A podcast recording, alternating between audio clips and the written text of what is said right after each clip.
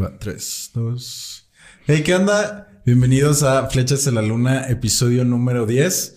Eh, hoy estamos con Capricornio, barra José Luis Cano. Hola, ¿qué tal? ¿Cómo estás? muy bien, ¿y tú? Muy, muy bien. Estoy muy feliz de que, de que Cano esté aquí. Eh, hay aquí un caso curioso.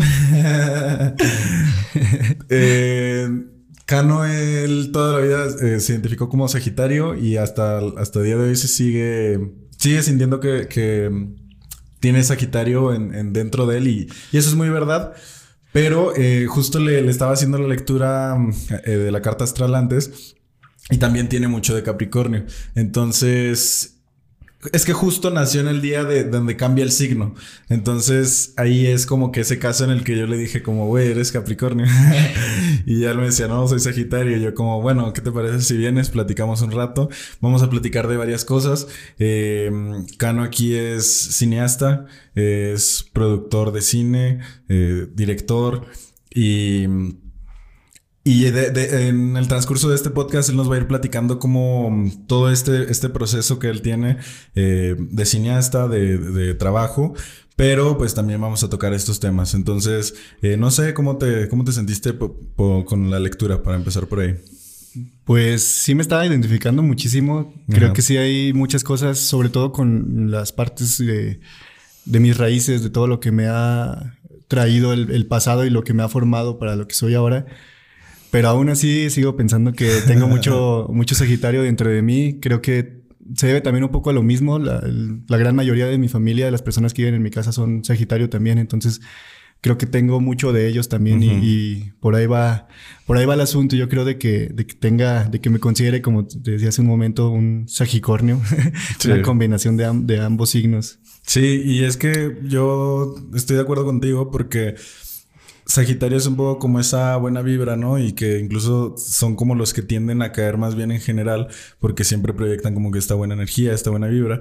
Y, y, la verdad es que sí la tienes. O sea, yo recuerdo que cuando recién como que te conocí, no, o sea, no sabía cómo pensar. O sea, era como que, porque tú sabes que eh, bueno, lo, lo, voy a decir así súper rápido. Cano es muy amigo de mi ex, entonces eh, fue como mi primera impresión, ¿no? Entonces fue como que mm, realmente no sabía cómo, cómo esperar, pero no quise juzgar y me di la oportunidad de conocerte. Y me di cuenta de que en, realidad sí eres como, como lo aparentas, de, que sí eres más, más buena vibra y, y, buena persona en sí, pero también tienes este lado de Capricornio de ser muy trabajador y, muy enfocado en tus metas, en tus proyectos, que ya nos, nos irás platicando de ello. Pero mm, sí, podemos empezar por ahí. No sé si nos puedas platicar un poco de, de lo que te dedicas y todo eso. Eh, pues gracias por, tus palabras también. Eh, soy Actualmente me he dedicado más a la producción. En el último año he, he, sido productor ya varios proyectos de tanto de cine como de otro tipo de audiovisuales como videos musicales o, o cortometrajes. Y también en dos temporadas del año soy programador de festivales de cine y pues nada, todo, casi todo lo que hago va de la mano del audiovisual y del cine. Eh, tratando de construir un caminito, ¿no? De ir dando como pasos, dar, dándome motivación y, también tratar de motivar a las demás personas, ¿no? Me gusta mucho tener en, los rodajes a, a, personas que les interesa, pero que nunca han estado en algún lugar o algo así y, y les interesa estar ahí, ¿no? En un rodaje, entonces los invito. Y pues eso, eh, estoy muy activo ahorita con, con, proyectos, ahorita estamos, estoy más pausado en el sentido de estar como ahí en el set, pero uh -huh. estamos trabajando en la postproducción ya de, de, algunos proyectos. Y pues eso, eh, tengo ya, bueno, ahorita me acaban de recordar que cinco años ya desde que empecé, que tomé la decisión de, de empezar a, a, ver por proyectos míos y tengo cinco años muy activo con diferentes tipos de trabajos, aprendiendo cada día de, de cada uno de ellos. Uh -huh. Sí, yo creo que esa es una de las cosas que más te caracteriza eh, frente al público en general, de que bueno, para si hay alguien que, que, no es de Durango que lo esté viendo, en Durango se, se, le conoce incluso como la tierra del cine. Entonces, hubo un tiempo en el que como que se empezó a perder este, um, o sea, el significado como tal de por qué se le llamaba así. Y de un tiempo para acá, con una escuela de cine que se abrió en la cual eh, ingresaste y te graduaste, eh, empezó como a, retomarse otra vez el cine en Durango y eh, como dices tú, una de las cosas que te caracterizan es que me fijo que como dices te gusta inspirar a los demás y sobre todo por este camino de, nuevas eh, cineastas duranguenses que, están, que se están formando. Em, no sé, ¿Cómo te sientes con, con, eso? O sea, desde que empezaste, eh, ¿tú cómo lo veías antes de, meterte a, como al cine, de, de, que era un mundo desconocido para ti? A lo mejor desde niño ya te gustaba, ya nos irás diciendo, pero ¿cómo lo viste ese proceso? Eh, pues sí, justamente desde niño siempre tuve una afición hacia el, hacia el cine. Eh, siempre mis papás me llevan a, un videoclub que estaba fuera de mi primaria, así en la puerta y a una cuadra. Eh, era una forma en la que quizá me controlaban, siento yo, porque yo de niño era, era muy hiperactivo, era muy, siempre estaba como de allá para acá y también salía mucho a la calle y todo eso. Entonces siento que me controlaban con películas, me decían así de, de ya métete a la casa o de ponte a ver una película y ahí me estaba sentado y siempre me quedaba viendo una película. Y era tradición, ¿no? Salir de la primaria, regresar a la película del día anterior y, rentar otra y, así todos los días. Entonces sí fui creciendo mucho con mi repertorio de películas y con los nombres. Eh, desarrollé una buena memoria gracias a, la cinefilia de empezarme a aprender los nombres de actores, de directores, de productores de las películas que yo veía de niño, que pues los primeros siempre fueron Spielberg, eh, CMX, todos los, pues, los de los clásicos, ¿no? George Lucas, todos esos. Y pues sí, así fui desarrollándolo. Siempre quise em, estudiar cine. Desde la secundaria les llegué a decir a mis papás, pero pues diferentes circunstancias económicas y de posibilidades que no tengo en esta ciudad eh, no me lo permitieron. Pero cuando tuve la oportunidad de, meterme en una escuela de cine que yo sentía a la que me podía adaptar a ella, abandoné incluso dos carreras que estaba estudiando al mismo tiempo porque dije, prefiero esto porque esto es lo que siempre quise. Y hasta la fecha creo que es de las mejores decisiones que he tenido en mi vida haber truncado dos carreras, pero porque me centré muy bien en, estar estudiando, aprendiendo y al mismo tiempo estar generando trabajos para aprender y combinar las enseñanzas de mis experiencias por individual con las que tenían en, la escuela. ¿Y cómo, cómo fue ese... Mm, o sea, cuando tú dijiste que no podías entrar a, una escuela, eh, ¿lo descartaste totalmente o siempre tuviste como la idea de después de terminar la ingeniería, a lo mejor retomar la, tu pasión, que a fin de cuentas es el cine? Pues eh, estudié administración, fue lo que me ah, metí. Entonces, yo de alguna forma eh, en mi cabeza siempre construí que iba a ser pues, un productor, de alguna forma es, un, es el administrador del rodaje, ¿no? Entonces, siempre pensé que iba a ser así, pero obviamente también yo me decía, ah, pero es un camino muy largo porque pues estoy saliendo como administrador y no estoy generando un conocimiento sobre cinematografía aparte, ¿no? Entonces, estuve dos años en administración y fueron años muy bonitos, conocí gente muy bonita y todo, pero a pesar de que ni siquiera como, era un mal estudiante, me, iba bien en calificaciones y todo, no, no sentía pues que me estaba como encaminando hacia el cine y pues decidí dejarlo en cuanto llegó la oportunidad de, de la escuela de cine y ahora agradezco mucho esos, esos dos años que tuve porque me ayudan muchísimo con cosas tan pequeñitas como los códigos de Excel y esas cosas que se, que se usan mucho en el cine, aunque las personas a veces no se den cuenta en la preproducción hay mucho de eso. Entonces creo que algunos dotes que tengo como productor sí se los debo a ese, par de años de, administración que tuve. ¿Y hubo un momento en el que te olvidaras del cine? O sea, que estuvieras enfocado o siempre lo tuviste en mente? Yo creo que cuando estuve en la prepa Mm, planeaba estar cerca del cine, pero no veía cómo yo hacerlo. Más bien sentía que mm, incluso en ese tiempo hasta ya me llegué a pensar en trabajar en un cine, ¿sabes? Cosas así pequeñitas, pero no, nunca me sentí lejos del cine. Desde lo más pequeño como trabajar tal cual en un cine, como pensar en, en, ver alguna forma, ¿no? De estar ahí involucrado en talleres, lo que sea.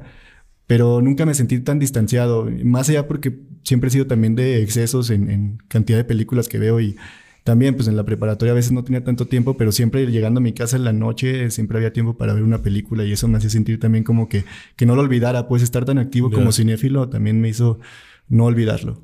Oye, porque bueno, o sea, no, no lo hemos dicho así tal cual, pero eh, para que se den una idea de, de, lo que estamos hablando, acabas de, de terminar de de ser productor en algo. Bueno, no, no es como que ya hayas terminado porque la, la película sigue en producción, pero sí fue, creo yo, que un paso importante en, tu carrera como cineasta.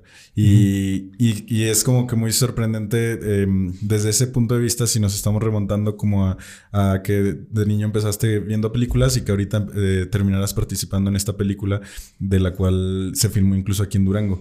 Em, ¿Cómo te sientes con eso? Pues la verdad es que eh, me siento... Es, es, un, es, un, es extraño como me siento ahorita porque Estoy muy feliz, estoy, digamos, entrando, dando mi primer escalón en el sueño grande, porque ya, pues ya había hecho eh, cortometrajes, ya había trabajado ahí en, alguna película y estuve involucrado en otros rodajes grandes, pero no con un cargo tan importante como el de producción. Y me siento muy feliz, también con mucha, eh, mucha incertidumbre, porque uno va avanzando y cada vez se va poniendo desafíos más grandes, pero llegas a, un nuevo reto así de grande que de pronto no sabes por dónde caminar, te sientes en medio de la nada y ves que hay muchos caminos y, quieres tomar alguno, pero todavía no sabes cuál. Entonces ahorita estoy en una etapa en la que estoy aprendiendo mucho porque es totalmente nuevo para mí eh, la experiencia de hacer ya un largometraje con un cargo así de importante como productor. Entonces, pues sí, estoy feliz, pero también estoy con mucha incertidumbre, esperando lo mejor siempre. Y pues nada, me gustó mucho. Fue un rodaje con una, una experiencia totalmente alterna a cualquier rodaje en, el mundo, en la vida, ¿no? Porque fue una película que hicimos en, en, tiempos de COVID. Eh, la hicimos, pues yo invité a gran parte de mis amigos que también estudian cine o ya salieron de cine. Eh, la hicimos independiente, la hicimos en esta ciudad que a veces eh, aunque parezca lo contrario, a veces también eh, un duranguense puede carecer de, apoyo aquí como para filmar. Entonces, la hicimos bajo circunstancias muy extremas. Fue de muy valientes hacerlo porque era el peor panorama para hacer una película y de todo modo la hicimos y creo yo que para todo lo que se invirtió, tanto en tiempo como en dinero, como en talento, como en la experiencia que teníamos o no teníamos, eh, creo que hay un material decente y pues estamos orgullosos todos los que estuvimos ahí, a pesar de todos los, los dramas del contexto mundial, de la pandemia y de todo, de, de los rodajes, ¿no? Que siempre hay dramas en cualquier rodaje.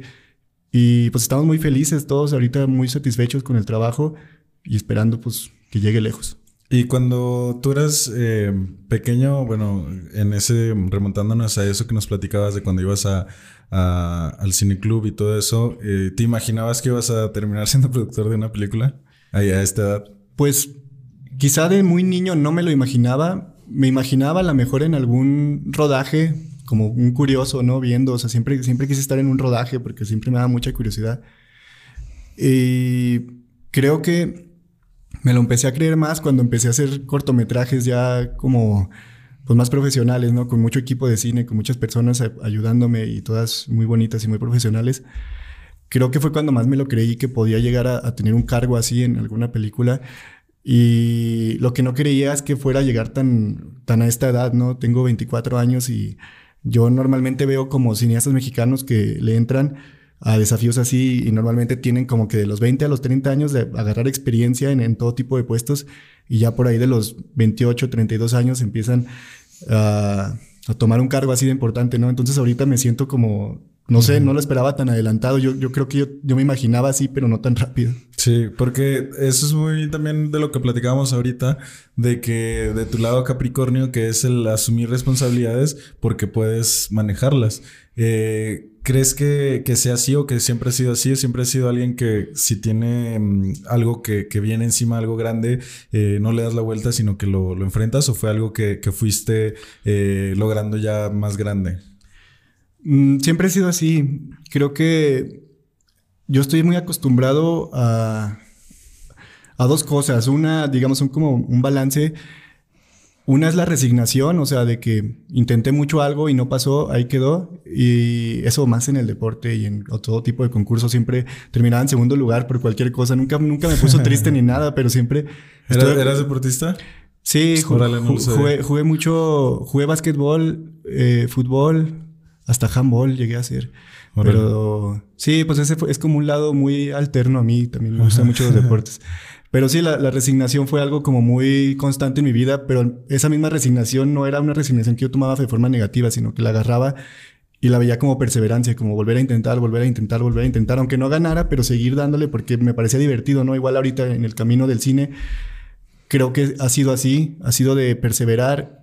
Y yo creo que lo que yo puedo aconsejarle a las personas es que no se enfríen una vez que empiezan en el camino de lo que les guste, porque yo no he parado. Yo He estado haciendo proyectos con mis amigos desde hace cinco años. He estado viendo, he estado experimentando todo tipo de cosas, todo tipo de técnicas en, dirección, en producción. He estado eh, en audiovisuales también muy, muy variados unos de otros, desde documentales hasta eh, pues ya película, cortometrajes. Eh, pues he estado en todo tipo de experiencias y, creo que eso también es algo que, que ahorita me caracteriza mucho, que no me detengo, que por ejemplo, estuvo el virus y yo en el virus creo que para mí 2020 fue es el mejor año para mí que he tenido a nivel de crecimiento eh, profesional. profesional, creativo, hasta personal. Entonces, pues eso, o sea, que no haya pretextos para detenerse, porque digo, yo sé que también hay todo tipo de personas, ¿no? Te puede dar ansiedad un virus o algo así y, es totalmente normal, pero yo yo aconsejo mucho no enfriarse, porque creo que en el momento en el que enfrías un poco las cosas que has venido haciendo por años, se te puede apagar un poco y por más que conozcas, por más que te platiquen, por más que veas, que leas, no va a haber nada mejor que la práctica y que vivirlo en primera persona para aprender. Sí, yo creo que eso que dices es muy importante, lo de que eh, tomar los fracasos como algo bueno, porque incluso eh, es ahí donde se, se, determina si el resultado va a ser bueno o malo o si se va a terminar, porque incluso lo hablabas tú ahorita con la película que se grabó en, en tiempos de COVID. Eh, sí me imagino que hubo bastantes retos que no sé, esa es la pregunta, si sentiste en algún momento como que fue un fracaso, que iba a ser un fracaso y que mejor, eh, se mejor se iban a echar para atrás o que mejor lo iban a terminar después. No sé si, si hubo eso y si sí fue así, ¿cómo lo superaron? Pues yo creo que, bueno, no sé si lo vaya a ver el, eh, Carlos, el, director de la película. Él, y yo fuimos los que vivimos cosas desde agosto que empezamos a planearla y hasta diciembre que ya estaba, digamos, el rodaje finalizado. Eh, no había un solo día en el que no recibiéramos un madrazo de algo. O sea, no, no sé que esta persona estaba tosiendo mucho y, es parte del crew y nos daba miedo, pero al final no pasaba nada, ¿no? Y luego de que no conseguimos el hospedaje para las personas que vienen de acá, ahora hay que conseguirlo, o de que nos cancelaron esto, o de que eh, nos quedaron mal para subir el refri a tres pisos y lo teníamos que subir él y yo para la, el set. Eh, todo tipo de cosas nos pasaron de... O sea, de, de lo que me digas, todos los días recibimos madrazos, pero no nos dimos por vencido porque confiábamos mucho en la historia, en la calidad y en las personas que estaban involucradas, tanto del talento que la mitad son personas que no habían tenido ninguna sola experiencia actoral, ni mínima, ¿sabes? Ni, ni de extra en el fondo de nada, pero lo hicieron muy bien. Y, la, y pues las personas que fueron del crew, que eran puras personas, pues así de, de, de un rango de edad menor de 30 años. Entonces, eh, también eso fue, es algo que yo le aplaudo mucho a Carlos, el director que confió mucho en un talento muy joven, en un talento muy nuevo que tiene muy poca experiencia y confió en, todos y lo lograron. Entonces también es muy importante eso, la confianza que, que en, este, en este medio te la transmitan y que la gente eh, la sienta. Entonces creo que sí fue, sin la confianza que, se nos transmitiera de todos a todos, no hubiéramos logrado esquivar todos esos obstáculos que nos hubieran detenido de mil formas. ¿no? En, el, en el rodaje, eh, las fechas que cayeron en el rodaje de, pronto de un día para otro anunció el gobernador que semáforo rojo y nosotros ya teníamos como ciertos horarios, teníamos todo planeado y ahora teníamos que cambiarlo y teníamos que adaptar los transportes de las personas a cuatro por vehículo y conseguir más y nos tuvimos que adaptar a todo, todo tipo de cosas nos pasaron,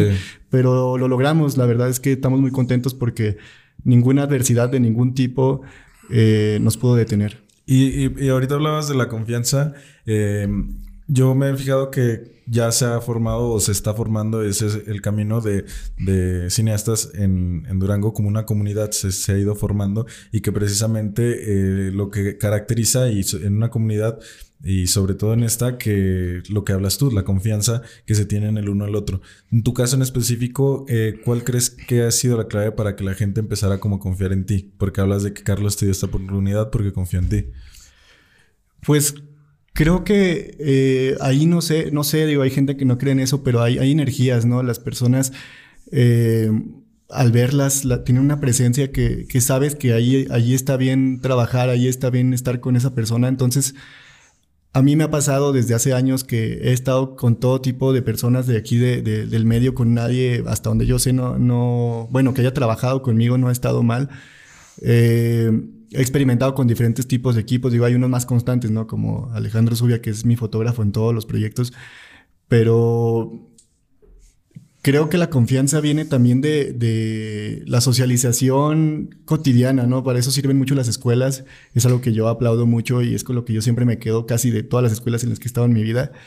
Siempre las personas es lo mejor que vas a sacar de, algún lugar. Entonces, yo ver a las personas a diario, un lugar donde nos, en, la escuela, en el CCA, nos ponían a muchos con el mismo interés, con el mismo sueño y además colectivo, ¿no? Porque no había un egoísmo de yo lo voy a hacer primero, esas cosas, ¿no? Era como lo voy a hacer contigo porque el cine es colectivo. Entonces, personas reunidas en un mismo espacio, con el mismo sueño, con las mismas ganas, con los mismos gustos, con el mismo conocimiento, eso también resulta ser muy ameno para, para formar equipos, para formar lazos. Y pues sí, hubo unas con las que conecté más con otras, con, según yo me llevo bien con todos, o al menos con los, con los, que, le, con los que he tratado mucho al menos.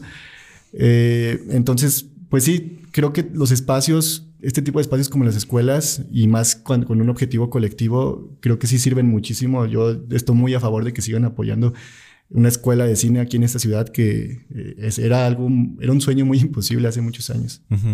Sí, eh, ahora, que lo mencionas, me quedé pensando en que, en que creo yo, no sé si tú estás de acuerdo, eh, o sea, no, no, no, lo, no quiero que te lo tomes a mal, pero sí siento que puedes llegar a ser una persona que genera polémica.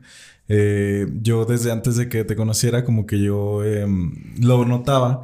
Y, y, hasta cierto punto creo que es algo que, que sabes hacer muy bien. O sea, ¿cómo te digo? Realmente eres alguien que, que se sabe vender y que sabe lo que tiene, lo que hace bien, lo que no hace bien y que eso creo yo que también hace o, forma parte de esta polémica de que la gente no está acostumbrada a que digan las cosas como son. Y creo que mm, a mí se me, al principio, porque eh, te digo, como es normal, yo creo que es la primera impresión, pero también creo que es parte a lo mejor de esa confianza que la gente te va tomando, que eh, puedes llegar a ser más transparente y que, mm, que yo en un principio también me pasó, es como que al principio no sabes realmente cómo es, cómo estás diciendo las cosas, si las estás diciendo con buena, con mala intención, pero después te das cuenta de que pues, simplemente estás siendo auténtico, estás siendo como eres. Y yo creo que eso es una de las cosas que muchas personas te podemos aprender porque... Eh, fue un poco, o bueno, yo lo he visto así, eh, realmente no tiene mucho que te conozco, pero que empecé a ver como eh, hacia atrás en, tu, todo lo que tú platicas de ti y todo eso, que se, que se nota que fue algo que a lo mejor tú lo, lo fuiste construyendo con el simple hecho de irte la creyendo y de, de, creer en ti y tener esa confianza en ti. No sé si, si estés de acuerdo con esto. Sí, bueno, mi lado polémico también creo que se relaciona mucho a la influencia de la política en mi vida. Eh, me gusta mucho leer de política, e informarme mucho al respecto. Tengo amigos que les gusta mucho la grilla y toda la política estudiantil y todo eso. En, la prepa viví mucho de eso cuando estuve esos dos años en administración también.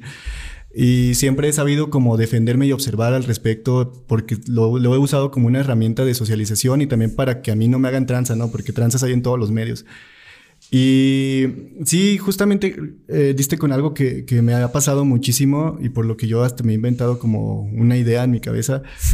Pero yo, yo sí hablo mucho del, del trabajo que hago. De hecho, no hablo de mí. Es bien raro que alguien me, mm, o sea, sepa algo de mí tal cual, ¿no? Como de mi vida. Yo siempre hablo y digo, hice esta cosa, acabo de hacer esto, eh, hice... Y de hecho, es muy curioso eso, ¿eh? Que, de, que lo mencionas. De hecho, no, también no me gusta hablar tal cual como mío. Si te fijas siempre que digo, eh, nos seleccionaron en, un festival de cine, yo no digo seleccionaron mi corto, digo seleccionaron nuestro corto porque es un trabajo colectivo, siempre he tenido eso muy consciente y ahí están mis redes sociales donde pueden ver que siempre hablo por todos y siempre presumo el trabajo de mis amigos, ¿no? En mis historias siempre estoy poniendo lo que hacen mis amigos, estoy tratando como de vender lo que hacen ellos porque también lo hacen, hacen trabajos maravillosos por su propia cuenta. Y es que mi mentalidad en ese sentido es, mm, si no me vendo yo, ¿quién me vende?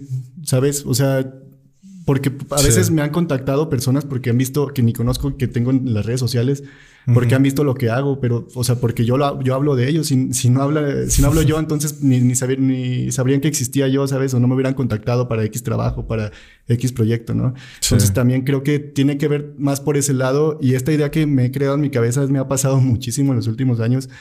Es que yo eliminaría dos palabras de mi diccionario basado en todo lo que he vivido digo, del diccionario global, ¿no? Y, son dos palabras. La primera es presumido y la segunda es, es exagerado, porque creo que yo, esas dos palabras, presumido y exagerado, son cosas que te dicen. Sí. Cuando no te conocen, ¿sabes? Son, son juicios muy terciarios, muy de lejos.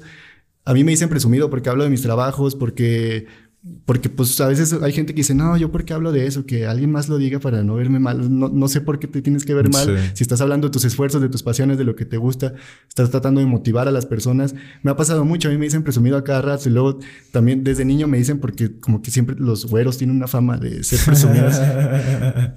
Entonces siempre me, estado acostumbrado toda mi vida a decirle a que me digan presumido, entonces yo lo eliminaría porque yo no le diría presumido a alguien que solo habla de sus pasiones y de lo que le gusta y de sus esfuerzos y que los está reflejando en algo y está orgulloso de eso, ¿sabes? O sea, yo no le diría presumido a alguien porque creo que siempre le dicen presumidos a las personas que están chingándole bien, ¿sabes? Que están trabajando fuerte por algo y yo es como, ¿por qué? O sea, que presumido le dicen con una tonalidad siempre como muy negativa, ¿no? Como muy, no sé, ni siquiera sé cómo describirla, pero siempre es muy negativo. Y exagerado igual, ¿sabes? O sea, tú puedes decir que te costó mucho trabajo algo y lo ven y dicen, nah, no le costó tanto trabajo hacer esto. Pero pues tú cómo vas a saber si tú no estuviste ahí, ¿sabes? La exageración la sabe el que la vivió ahí, no, no, no alguien que te, la, que te está señalando eso. Sí, sí, sí, sí, estoy totalmente de acuerdo. O sea, es, es justo a lo que me refería, que, que muchas personas eh, pueden tener esa percepción, pero que que sea, mira, yo, yo siempre lo he visto así. O sea, seas o no presumido, a fin de cuentas, tú estás haciendo lo que te gusta, estás siendo feliz y estás trabajando en, en ti y en lo, que te, en lo que te apasiona. Entonces, es a lo que me refiero de que todos podríamos aprender algo de ti, o sea, porque es como que, o un poco de eso. O sea, bueno, a mí, a mí es algo de los temas que más me daba curiosidad eh, siempre y, y, quería preguntártelo. Eh, si eras a lo mejor consciente y ya veo que sí, que, precisamente eh, no te lo tomas a mal y que al contrario lo haces, le das como que esa vuelta a la situación porque...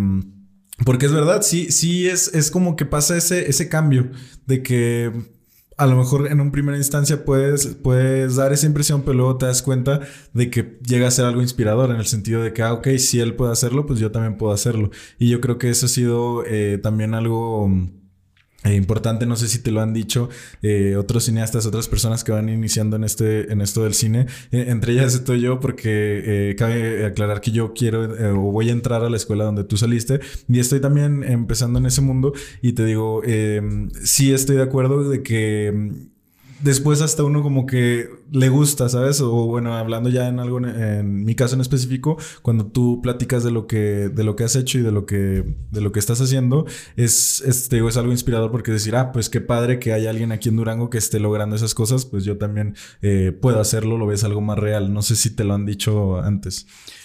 Sí, fíjate, pues así como hay gente que me dice todo tipo de cosas negativas, que a mí la verdad me, me da cierta gracia, no en un sentido de burla, o sea, es como, digo, ¿por qué? ¿Sabes? O sea, me, intento comprender de dónde salen esos comentarios, pero ni siquiera, o sea, termino riendo porque digo, ¿qué, ¿qué onda? O sea, vayan a terapia. pero sí me han dicho también, digo, es casi la misma cantidad de personas que me dicen cosas negativas, que ni siquiera las dicen directamente, ¿no? Te las hacen llegar por algún comentario o pues no sé, así pasan más, más habitual. Y que, y que nuevamente, o sea, eh, precisamente es eso lo que me refiero, o sea, que está bien chido que de una u otra forma haces ruido. Y eso, o sea, sea malo o bueno, estás haciendo ruido, estás haciendo eh, presencia en, en el medio. Y eso, por lo menos a mí, te digo, eso se me hace muy curioso y se me hace muy chido y es algo que, pues, que te admiro de, alguna forma. Entonces, eh, por eso eh, te lo quería decir. Gracias. no, pues se siente, se siente muy bonito siempre que me hacen comentarios de este tipo porque, pues sí, a mí no me golpean los comentarios negativos. Soy muy optimista para recibirlos. Entonces, eh, los que me llegan en realidad son este tipo de mensajes, ¿no? Cuando me dicen cosas bonitas y no para inflarme, porque luego sacan con que presumido y todo eso. Pero me llegan porque me motivan, me inspiran y me motivan a, seguir luchando y a seguir creciendo y, a darle, ¿no? Porque a veces cuando estoy como en crisis creativas de que, de que no sé qué hacer, de que no tengo algún proyecto o algo y quiero porque me gusta estar teniendo todo el tiempo, siempre hasta yo mismo digo, es que ya, ya ni es tanto por ti, hay mucha gente que confía en ti y que te lo dice y, también no puedes quedarle mal a, las personas que te han, dado tanta energía bonita y positiva. también hazlo por esas personas, ¿no? Que, se tomaron el tiempo de escribirte, de decirte en persona que, que les gustó lo que haces o que les gusta tu actitud.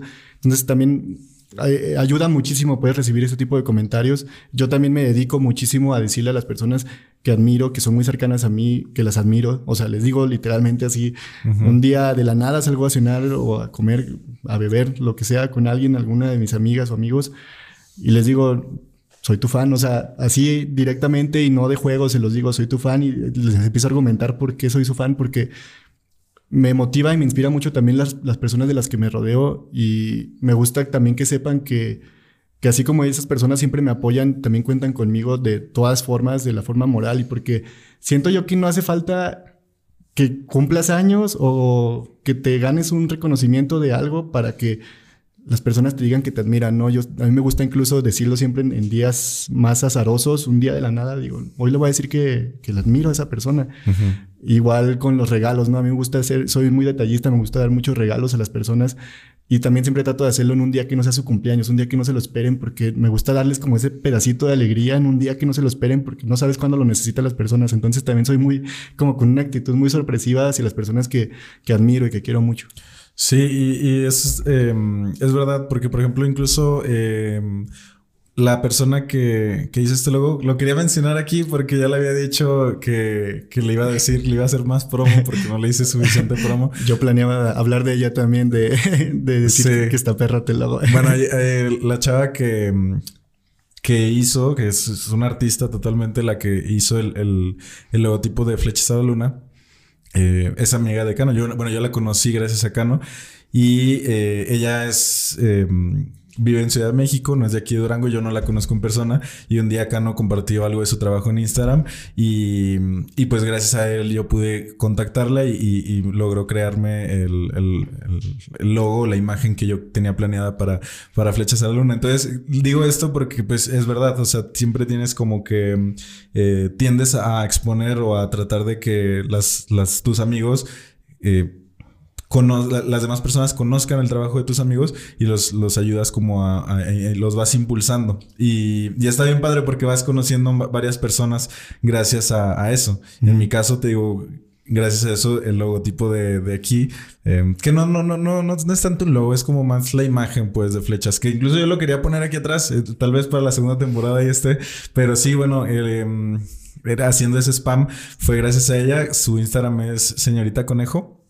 Se llama María y un saludo. Sí, sí, estoy muy al pendiente de, todo lo que hace. Es, un, es una artista muy completa de, todo tipo de áreas. Yo soy súper fan de ella, se lo, se lo, dije hace una semana, creo.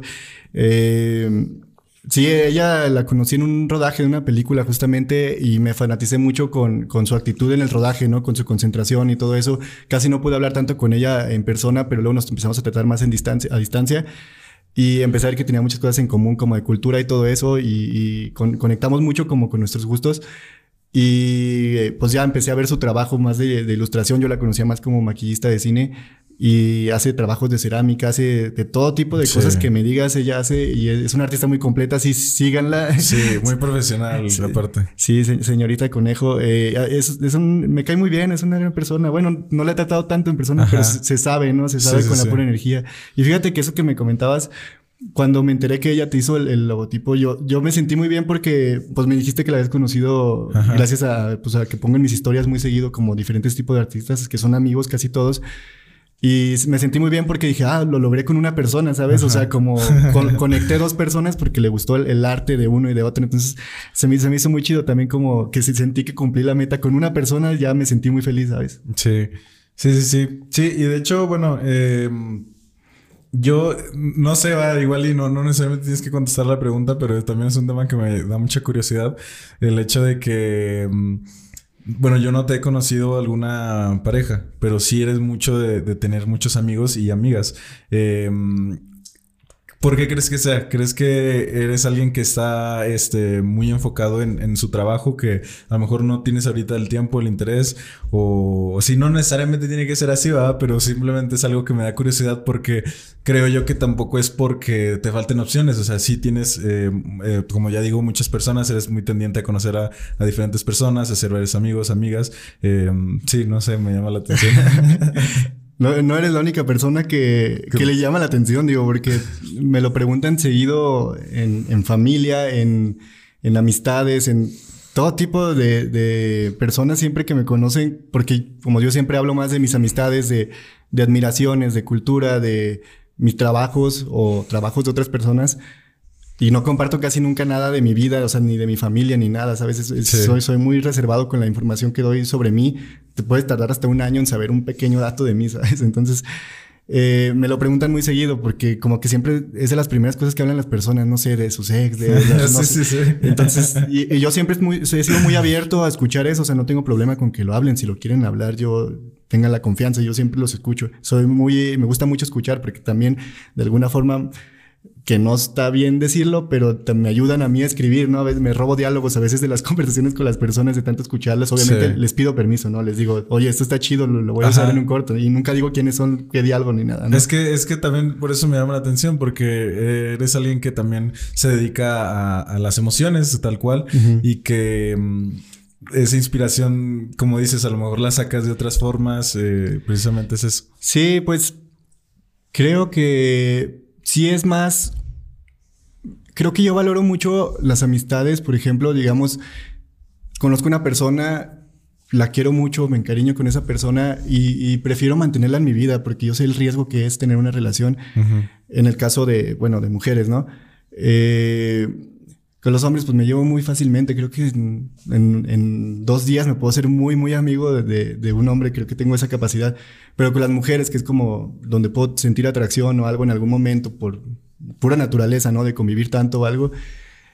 Eh, me pasa más que yo valoro todo como una amistad más bonito y también me centro en, en el trabajo, como decías, ¿no? Digo, no tengo tiempo para dedicarle esto porque yo siento que si que si me dedico a una relación me quiero dedicar bien, o sea, enfocarme bien y ahorita yo estoy enfocado en mi crecimiento personal, laboral, eh, creativo y no quiero desenfocarme porque las veces que he tenido intereses en algunas personas, mm, sí me desconcentro un poco y cuando pasa o no pasa nada me siento muy así de, ah, perdí mi tiempo, ¿sabes? Y suena mal, no sé, pero, pero como que digo, lo mejor le hubiera invertido mi tiempo a este proyecto o, o, le hubiera echado más ganas a esto. Entonces, no estoy tan centrado en eso porque no es mi interés primordial, no, no lo tengo como una prioridad. Entonces, pues sí, va más por ese lado, pero siempre estoy abierto a conocer personas en, cualquier circunstancia, ¿no? Si siento que es más con una intención de una relación, estoy abierto a conocer a la persona, pero pues también algo que deben de entender las personas que, que se involucran con cualquier persona que es muy apasionada y muy clavada en sus sueños,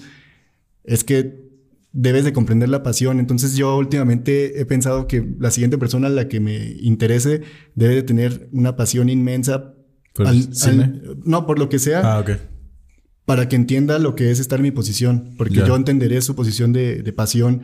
Entonces, pasión al nivel de no te, no te voy a ver en tres meses ni un solo día porque estoy ocupado esos tres meses enfocado a, a mis sueños y no quiero, no quiero errar en eso, ¿sabes? Porque como te decía ahorita, el que se enfría poquito, luego te detienes y, pierdes ahí algo, pierdes una energía, ¿no? Y, me gusta estar como todo el tiempo calentando para hacer productos audiovisuales. Sí, sí, sí, Me, da risa porque sí tienes mucho de Capricornio, eso, es muy, muy de Capricornio. Creo que em, porque se valora mucho el tiempo eh, del trabajo, eh, las metas, los objetivos.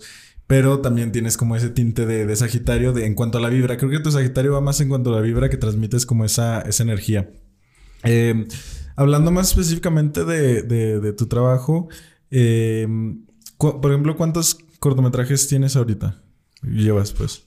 Tengo tres ficciones y tres documentales, creo. Bueno, sí, que yo considere, ¿no? Porque también tiene que ver como qué tan, qué, cómo te sientes tú con esos trabajos, no porque no los hagas válidos o no, sino porque sentiste que hiciste el trabajo como, como tú lo dices, ¿no? O sea, de esto sí fui director, de esto se estaba jugando al cineasta a lo mejor no entendía, porque tengo trabajos de antes en los que empezaba como a ver con mi cámara, pero pues no, no estaba haciendo nada de dirección en realidad. Sí, que, que a eso iba, o sea, hace rato mencionabas de, de que había... Mm, em, ciertos fracasos a lo mejor o que, tuviste a lo largo de tu vida y que te, ayudaron a, tomarlo como algo bien y a ir creciendo y aprendiendo. Em, en cuanto al cine, ahorita yo sé que haces las cosas bien, o sea, precisamente por eso se te han ido abriendo las puertas y que, em, que has, eh, ya tienes cierta experiencia, pero me imagino que no siempre así. Eh, ha sido así, perdón. Eh, esa era mi pregunta. ¿Crees que algún, consideras algún trabajo en el que hiciste que, no te sintieras tan cómodo y que a lo mejor em, lo viste como, como un fracaso em, y que después tuviste la oportunidad de mejorar? Pues creo que fracaso no es ninguno porque siempre de todos aprendo, ¿no? Y mejorar siempre, en todos. O sea, por más que yo esté activo y haciendo cosas, siempre hay algo que mejorar, ¿no? Yo siento que el, cine es haces un proyecto, te equivocaste mil veces, haces el siguiente, ahora nomás te equivocaste 999 y al que sigue nomás 998 y así a lo largo de tu vida y puedes durar toda tu vida haciendo muchas cosas y equivocándote, pero el chiste es que de cada uno vayas aprendiendo y que ese error no se vuelva a repetir y a repetir y a lo mejor tú no lo notas, pero Scorsese se sigue equivocando a su edad, ¿no? Entonces Así pasa también porque el cine se va innovando todo el tiempo, hay cosas que luego a lo mejor yo en 30 años no voy a comprender ciertas tecnologías, no sé, o sea, todo el tiempo se está innovando y todo el tiempo nos equivocamos en, cosas o luego tenemos tan claro un error grande que olvidamos otros errores pequeños. Entonces yo no siento que, nada sea un fracaso y creo que todo se puede mejorar, ¿sabes? Yo, yo veo mis trabajos y veo errores por donde quiera, o sea, tengo muchísimas equivocaciones en todos lados pero pues de eso se trata, ¿no? Estar consciente. Creo que también sería muy egoísta decir, yo no me equivoco, yo no, o sea, yo hago siempre trabajos buenos. Pues la verdad es que hago trabajos con los que yo siento que aprendí y eso me hace sentir muy satisfecho. Y en el momento en el que, como te decía ahorita, ¿no? Con, con, María, que logré que, que, viera su trabajo y que hiciera el logotipo y todo eso. Igual aquí, ¿no? Si le llegué a una persona con un trabajo, yo con eso.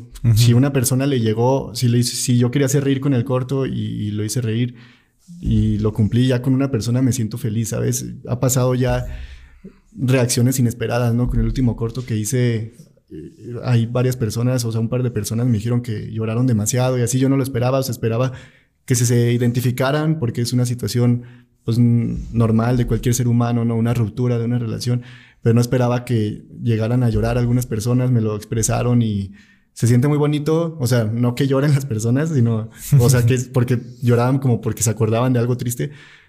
Se siente muy bonito saber que lograste escribir y sacar algo de ti, plasmarlo en imagen y que la persona lo sintiera al nivel de acordarse de algo que vivió. Eso, ese tipo de cositas son con las que uno se queda al final.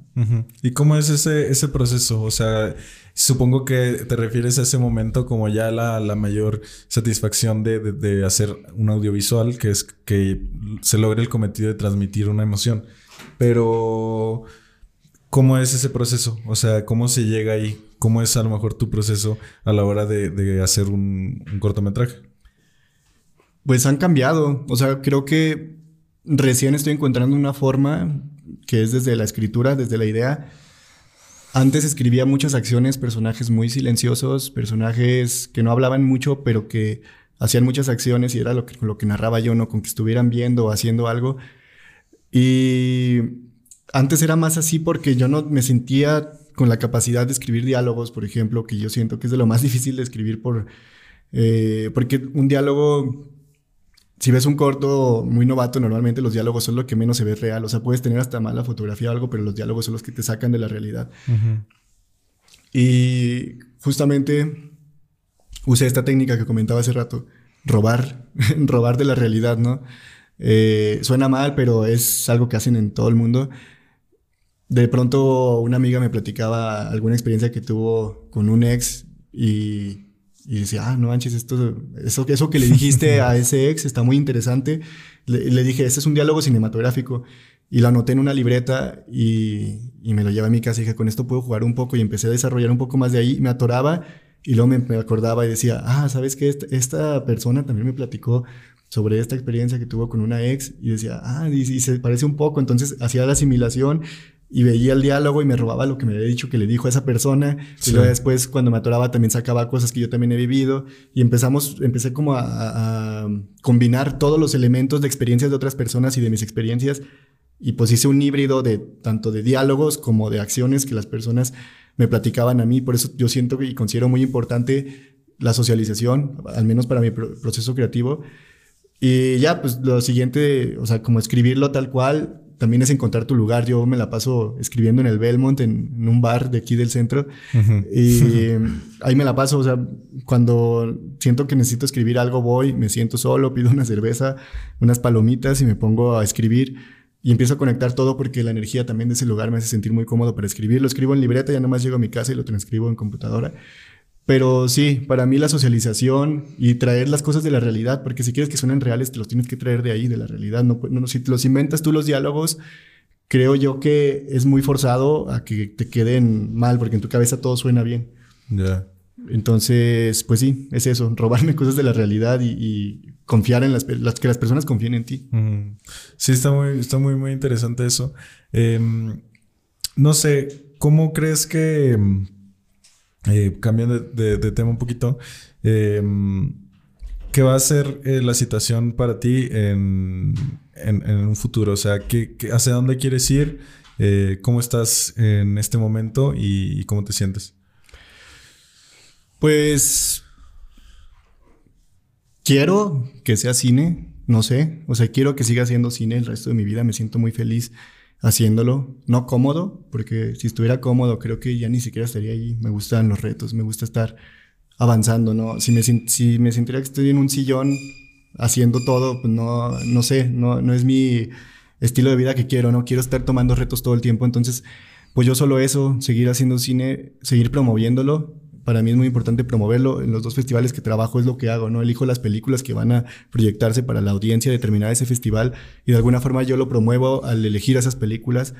En, me la paso, la, el 90% de mis pláticas son sobre cine. O sea, alguien platica conmigo y le hablo de una película, le hablo de, de X cosa, no, pero siempre relacionada al cine. Entonces, es lo que respiro, es lo que hablo, es lo que veo, lo que consumo. Entonces, yo creo que siempre y cuando sea cine, yo es lo que quiero. No, haciéndolo, promoviéndolo como sea, pero siempre así. Ok. Eh... ah, es que van, van, llegando aquí en el set. Eh, que estábamos. Te decía que. Eh, no, pues está súper padre eso que, que, nos mencionas, porque es un poco como la. El conjunto de todo lo que nos estás platicando. Es decir, eh, platicabas un poco sobre eh, cómo te sientes, cómo llegaste a este momento. Eh, me dices que, quieres seguir en esto del cine. Y yo creo que, estás muy, enfocado en, eso. Pero hablando un poquito más de las demás personas, ¿tú qué le podrías recomendar a alguien, eh, ya sea para encontrar esa pasión? Porque tú hablas que precisamente eh, respiras cine, estás muy apasionado por este tema. Eh, pero ¿cómo, cómo crees que, que, tú lo conseguiste o cómo crees que eh, otra persona lo pudiera lograr? Porque nuevamente creo que cada quien tiene su, su método, pero a lo mejor a alguien le funciona lo que a ti te funcionó.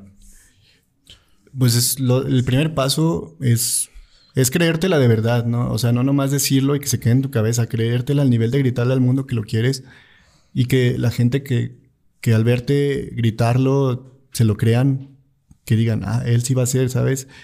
Y que tú lo sientas, ¿sabes? Que sentir esa confianza en ti, que también las personas confíen en ti, creérsela, no detenerse, no desviarse del camino, ¿no? Este Damián Alcázar, que nos dio una clase de dirección en el CCA, eh, ¿Qué hay? No, que eh, está saliendo Francia en, ah, en la toma. Ah, si quiere. Eh... sí, sales ahí en la, en la cámara. Un spoiler de. de otro episodio. Más bien. Sí, bueno, eh, nos comentabas de... De... de Damián Ajá. Sí, Damián nos decía que no hay que desviarnos. Sabes, por ejemplo, en el camino del cine, más bien en el camino del audiovisual, o sea, como alguien que sabe de cine, al saber de cine sabes también de otro tipo de cosas, ¿no? Sabes comerciales, sabes hacer telenovelas, sabes hacer series, sabes hacer publicidad, sabes hacer todo tipo de contenido que requiera ciertas técnicas que el cine maneja. Y él nos decía, ¿no? Que, que él, por ejemplo, para hacer cine se desvió un tiempo siendo actor de teatro, pero porque le gustaba, o sea, él sí le gustaba, pero para llegar al cine se pudo haber adelantado yéndose por el camino del cine, ¿no? Hay un camino para seguir tu pasión, para seguir tu vida, está marcado, tienes que, y ese camino es estar haciendo cosas de eso todo el tiempo. Y en el momento en el que agarras una curvita que te dice, ah, ¿sabes qué? Voy a hacer una telenovela, eso es una curva, ¿sabes? Y eso hace más largo que regreses de nuevo al camino que estabas tomando del cine. Entonces, es eso, no desviarse. A mí se me quedó muchísimo eso de, de Damián, es una de las lecciones que se me quedaron ya para toda la vida que estés concentrado, que siempre veas hacia dónde está apuntando tu, tu vida, tus metas, y no, y no, le, no te detengas, ¿no? En todo camino hay baches, hay hoyos, hay altos, en todos los caminos está así, pero el chiste es no tomar esa curva que te va a decir vete por este lado que también, digo, yo sé que es difícil, hay necesidades económicas a veces que hay que atender, hay necesidades sociales, familiares, y está cabrón. A lo mejor sí es normal desviarte un poco, ¿no? O, detenerte. Pero nunca pierdas de vista que el camino ahí está ahí para que regreses y para que lo vuelvas a tomar. Entonces, pues eso, yo me quedo con que se la crean, con que no se desvíen del camino y estar haciendo cosas todo el tiempo. Equivocarse, el mejor consejo que le puedo dar a alguien es equivocarse. Pues está, eh, eh, está muy, no lo, no lo había analizado de esa forma, pero pero es muy verdad y también creo que resume un poquito lo que platicabas hace rato de que a lo mejor tú al principio no tenías eh, la, la, forma de estudiar cine, pero eh, en cuanto se abrió la oportunidad regresaste al camino. Eh, creo que es, sí es algo que, que, resume un poquito este, el, todo lo que hemos estado platicando y que es un consejo muy valioso creo que todos tenemos como hasta cierto punto la intuición de qué es lo que nos gusta, qué es lo que nos apasiona y muchas veces como dices no no la creemos, no confiamos en ello y, nos desviamos. Em, gracias por, todo lo que, lo que nos has compartido em, ahorita. Em, creo que... Pues, o sea, fue un podcast que la verdad que, me gustó mucho, me gustó mucho platicar contigo, había varias cosas que te, que te quería preguntar. Y, y, pues nada, sí creo que también eh, con esto confirmo un poco que sí, sí eres Capricornio. Yo sé que tú te vas a identificar como un, ¿cómo lo dices? Sagicornio. Sagicornio. y sí, o sea, em, sí es verdad. Eh, al final de cuentas todos somos todos los signos, o sea, cada persona tenemos todo de un poco. Eh, y, y, en tu caso creo que em, que eres alguien que, que, se conoce muy bien y que está muy centrado en lo suyo y eso está este, increíble para todos los que, los que puedan como aprender un poquito de eso. Em, te digo nuevamente muchas gracias por, por haber estado aquí. Eh, no sé si tú quieras añadir otra cosa. Pues nada, igual, muchas gracias por la invitación. Eh, me gusta mucho este proyecto, creo que tiene mucho potencial. Eh, las personas que, que, han estado acudiendo aquí también son muy interesantes y pues solo eso, estén al pendiente de, de cada una de las personas que vienen y, y pues nada, aquí estoy. Si, si, algún día quieren consejos de cine o lo que sea, siempre, siempre voy a estar abierto a escuchar a las personas y a atenderlas y pues eso, gracias, gracias por la invitación. Empezando por mí. ya sabes, ya sabes. Sí, eh, bueno, van a, a salir más, más episodios. Ya está a punto de acabarse la primera temporada. Em, este proyecto salió así como muy espontáneamente. La verdad es que eh, me gusta invitar a personas em, interesantes, así como todos los invitados que vinieron y que van a venir, porque es un poco eso, es un poco la, la, forma en la que yo estoy tomando este proyecto de decir, ok, a lo mejor em, yo ya sé qué es lo que me gusta, yo ya sé qué es lo que quiero, a qué es lo que voy, pero eh, pues no, no lo hice a lo mejor de la, de la forma más... Eh, óptima de la que más me gustaría y sin embargo pues lo estoy haciendo. Entonces eh, muchas gracias por, por, confiar en mí por apoyar el proyecto y, y como ya digo voy a, voy a seguir eh, trabajando en esto. Van a venir eh, nuevos episodios más interesantes. Y pues nada gracias nuevamente. Y es todo